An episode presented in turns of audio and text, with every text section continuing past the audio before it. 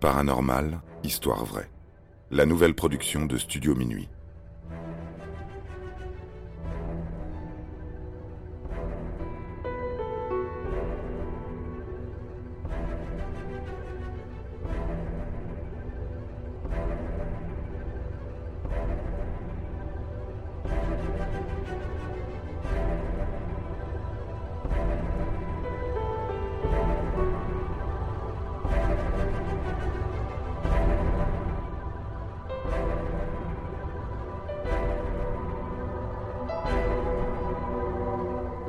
Marthe Robin, 50 ans sans boire ni manger.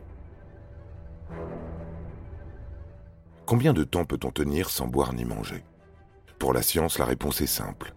Un corps humain normalement constitué ne peut pas survivre à une déshydratation supérieure à trois jours.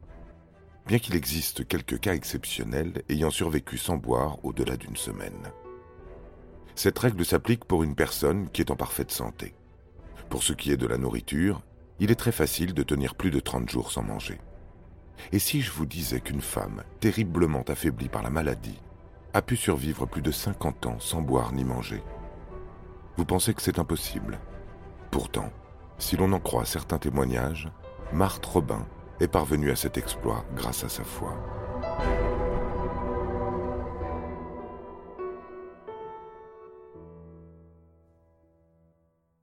Elle aurait reçu la visite de Jésus et depuis a décidé de pratiquer l'inédit jusqu'à la fin de sa vie. L'inédit désigne la privation totale de nourriture et de boisson dans un contexte spirituel.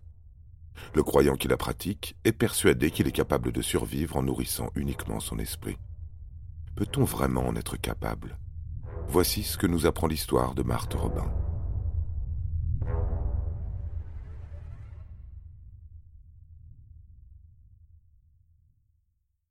Elle naît dans la Drôme, Châteauneuf de Galore, le 13 mars 1902. Sixième enfant de la famille Robin, composée de Joseph Michel, le père, et d'Amélie Célestine, la mère, elle n'échappe malheureusement pas à l'épidémie de fièvre typhoïde qui sévit dans les campagnes françaises. À peine âgée d'un an, elle tombe gravement malade. Sa sœur aînée, Clémence, a également contracté la maladie. Ses parents ne pourront rien faire pour la sauver. Elle décède quelques jours plus tard. La famille Robin craint pour la vie de la petite dernière. Marthe est très faible, elle n'a pas encore développé toutes ses défenses immunitaires. Et pourtant, par ce qu'ils appellent un miracle, la petite survit.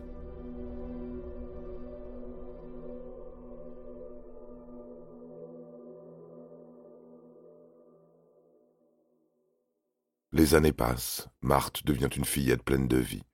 Volontaire et serviable, elle est très appréciée dans le village.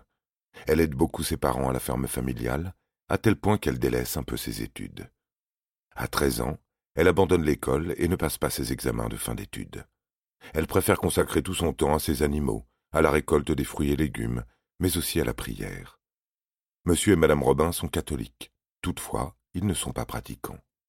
Toutes les filles sont baptisées, mais aucune d'entre elles ne fréquente l'Église. Marthe est différente de ses sœurs. Elle s'intéresse déjà très jeune à l'étude de la Bible et se voit offrir un petit livre de prière. Mais malgré sa foi, la jeune fille est encore frappée par le mauvais sort.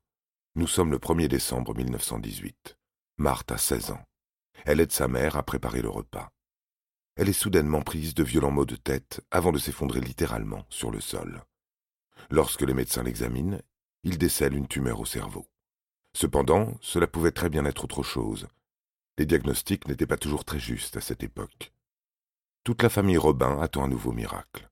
Marthe finit par se réveiller au bout de quatre jours. Elle est affamée, épuisée, elle éprouve des difficultés à parler, et il lui faudra plusieurs jours pour qu'elle puisse retrouver la totalité de ses forces. Pendant plusieurs semaines, l'adolescente semble avoir retrouvé sa vie d'avant. Et pourtant, quelque part au fond d'elle, la maladie la guette. Entre 1920 et 1928, la jeune fille tombe plusieurs fois malade. Elle ressent une grande fatigue, est obligée de rester au lit durant plusieurs jours, voire plusieurs semaines. Un jour, alors qu'elle pense être remise, elle perd la vue. Sa cécité subsiste plusieurs mois. Devenue jeune femme, Marthe s'en remet entièrement à Dieu et implore sa bénédiction pour qu'elle puisse guérir. Le 25 mars 1922, elle confie à sa sœur Alice avoir eu une vision de la Vierge Marie. Elle serait apparue dans un coin de sa chambre, vêtue de blanc, entourée d'un halo de lumière. Dès lors, elle décide de vouer entièrement sa vie au Christ et rédige en 1925 un acte d'abandon et d'amour à la volonté de Dieu. Il s'agit là d'une forme de prière écrite, une attestation de la foi de la croyante. Au cours de l'année de son 26e anniversaire, elle perd définitivement l'usage de ses jambes.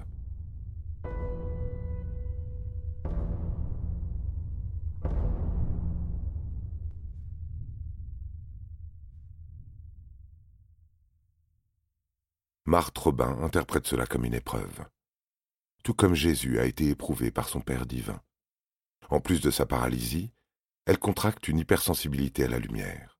La jeune femme est contrainte de rester dans sa chambre, plongée dans le noir. Soutenue par sa famille et ses amis, elle reçoit de la visite très régulièrement. Parmi ses visiteurs, il y a le prêtre de sa paroisse, le Père Fort. C'est à lui qu'elle confie ses différentes visions mystiques. Elle prétend qu'une nuit de décembre 1928, le Christ en personne lui serait apparu.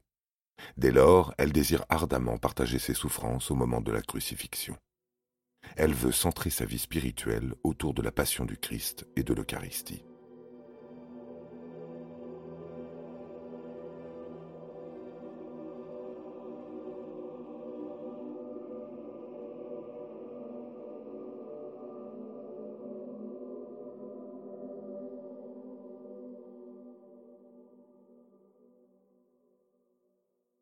Dès 1930, sa volonté est faite. Marthe reçoit les stigmates du Christ tous les vendredis. Elle saigne des poignets, des chevilles, mais aussi du front, l'endroit où a été posée la couronne d'épines.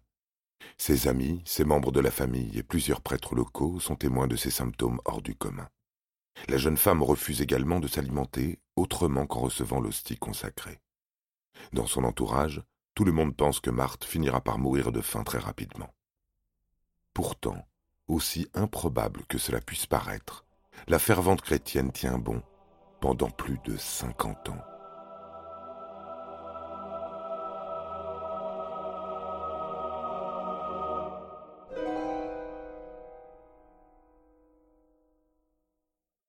Nous sommes en février 1981. Marthe Robin est âgée de 79 ans et la voilà arrivée au crépuscule de sa vie. Ses proches ont constaté depuis plusieurs semaines qu'elle toussait beaucoup. Marthe s'est voulue rassurante, mais sa quinte de toux s'est subitement aggravée. La vieille dame manque de plus en plus d'air. Le jeudi 5 février, sa toux s'accompagne d'une forte fièvre. Des prêtres sont déjà là pour l'accompagner dans ses derniers instants. Marthe s'accroche à la vie. Elle demande à être seule. Tout le monde se retire pour la laisser vivre pleinement ce moment de communion. Le lendemain matin, aux aurores, le père Finet constate le décès. Marthe est retrouvée à plat ventre sur le sol, juste à côté de son lit. La mort de Marthe Robin déclenche une vive émotion dans toute la région. Beaucoup de croyants la considéraient comme une sainte. Elle était, pour eux, un véritable exemple de dévotion. Sa messe d'enterrement est célébrée dans le sanctuaire de Châteauneuf de Galore en présence de quatre évêques et deux cents prêtres. Une foule d'inconnus s'est recueillie et se recueille encore sur sa tombe, au cimetière de Saint-Bonnet.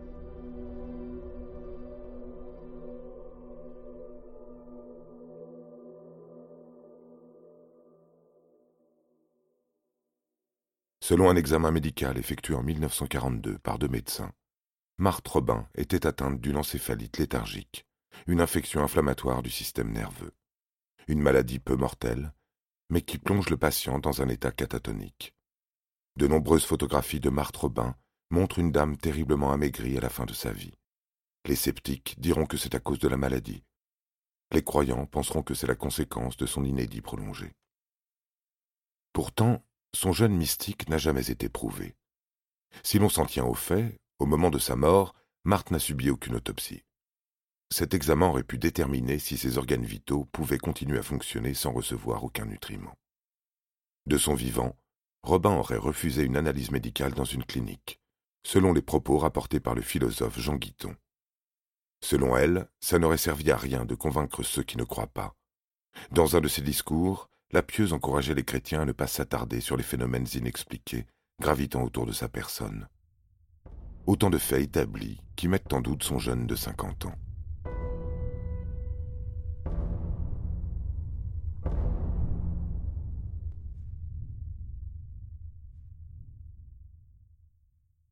Il n'est pas impossible que Marthe ait refusé de s'alimenter durant une certaine période. Le nombre d'années aurait pu simplement être faussé. Par ailleurs, elle n'est pas la seule mystique à avoir vécu une période de jeûne prolongée dans sa vie. Pour certains pratiquants, l'inédit est une façon spirituelle de s'alimenter.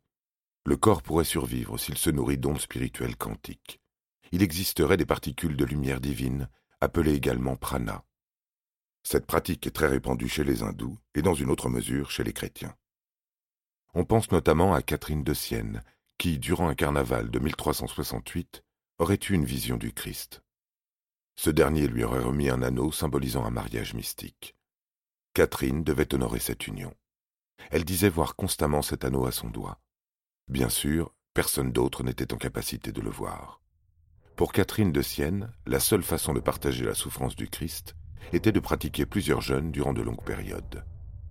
Extrêmement affaiblie par trois mois d'inédit, la jeune femme décède des suites de ses privations.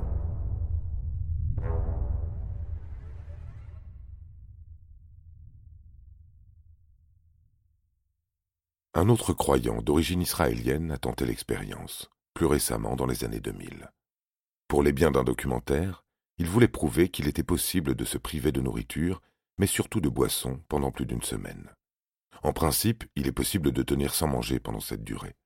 En revanche, se priver d'eau au-delà de trois jours, c'est mettre sa vie en danger. Durant l'expérience, l'homme est placé sous surveillance médicale. Chaque jour, un médecin réalise un test sanguin. Après plus de sept kilos perdus et huit jours sans boire une seule goutte, le praticien de l'inédit est en parfaite santé. Plus tard, il retentera l'expérience.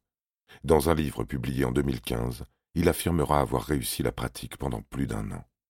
Mais cette fois-ci, comme dans le cas de Marthe Robin, aucune preuve scientifique n'a pu être apportée.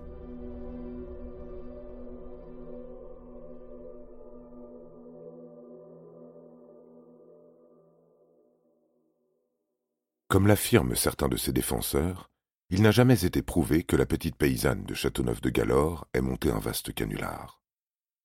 Quel en serait son intérêt? Très récemment encore, à l'occasion d'émissions de radio et de reportages, on cherche à démontrer la supercherie, quitte à accorder de l'importance à certains détails et à en évincer d'autres. En 1988, le carme belge Conrad de Mester tente de prouver, à l'occasion d'une étude, que les expériences mystiques décrites par Marthe ont été copiées dans des textes de plusieurs auteurs spirituels. L'année suivante, le père de Mester publie un rapport de plus de 300 pages démontrant la fraude. Les méditations, les prières ou encore les récits de la Passion du Christ que Marthe Robin faisait écrire par ses secrétaires étaient empruntés à près d'une trentaine d'auteurs, dont Madeleine Semer, Catherine de Sienne, Thérèse d'Avila ou encore Gemma Galgani. Il affirme que les livres de ces personnalités faisaient partie des principales lectures de la croyante. Ainsi, il relèvera jusqu'à vingt-trois passages recopiés en une seule page. Mais de Mester ne s'arrête pas là. Il affirme que la malade n'était pas si malade que ça. Elle aurait été capable de marcher et aurait copié ses textes elle-même, puisqu'elle n'était pas complètement aveugle. Comment le religieux pouvait-il l'affirmer, alors qu'aucun médecin n'avait déclaré valide celle que l'on désigne comme la stigmatisée de la Drôme? Au pied de son lit, on aurait retrouvé une paire de pantoufles usées. De Mester doute qu'elle ait pu faire de parfaites copies de textes mystiques sans les avoir sous les yeux. En effectuant des analyses graphologiques, il révèle que les textes n'ont pas pu être écrits par cinq secrétaires différents, comme l'a toujours affirmé Marthe, mais par une seule personne, en l'occurrence elle-même.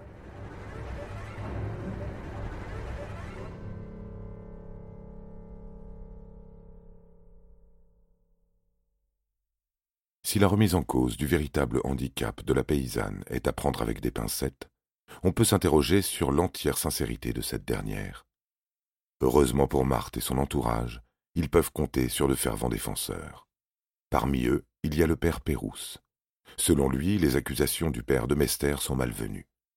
Il est le seul à avoir étudié le cas dans le seul but de démontrer l'imposture, s'opposant ainsi aux plus de huit cents témoins des expériences mystiques, vingt-six experts, le tribunal diocésain et la congrégation pour la cause des saints à Rome.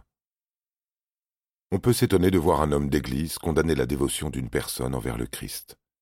Mais dans ce cas précis, on peut penser que la condamnation est plus une attaque envers son statut de femme. Toujours selon Pérouse, les arguments sur le plagiat n'ont aucune valeur. Pour lui, Marthe Robin est reconnue pour sa grande capacité mémorielle. Elle est capable de retenir des paragraphes de textes entiers. N'ayant jamais réalisé d'études universitaires, elle ignorait ce devoir de mettre en évidence les citations des auteurs. D'autres arguments en faveur de Marthe Robin proviennent de membres du foyer de charité. Avant de dévoiler l'un d'entre eux, il est important de rappeler que cette communauté, rassemblant religieux et laïcs, a été fondée par Robin en 1936, alors qu'elle était déjà très atteinte par la maladie. Ces foyers sont des lieux de prière accessibles à tous, dans le but d'annoncer l'Évangile. Une laïque rappelle que la maladie de Marthe Robin était évolutive. Durant de courtes périodes, la jeune femme était en capacité d'écrire ses propres textes. Il est donc logique que l'étude graphologique révèle cela. En 2014, les autorités du Vatican reconnaissent que l'étude de Demester n'est pas valide.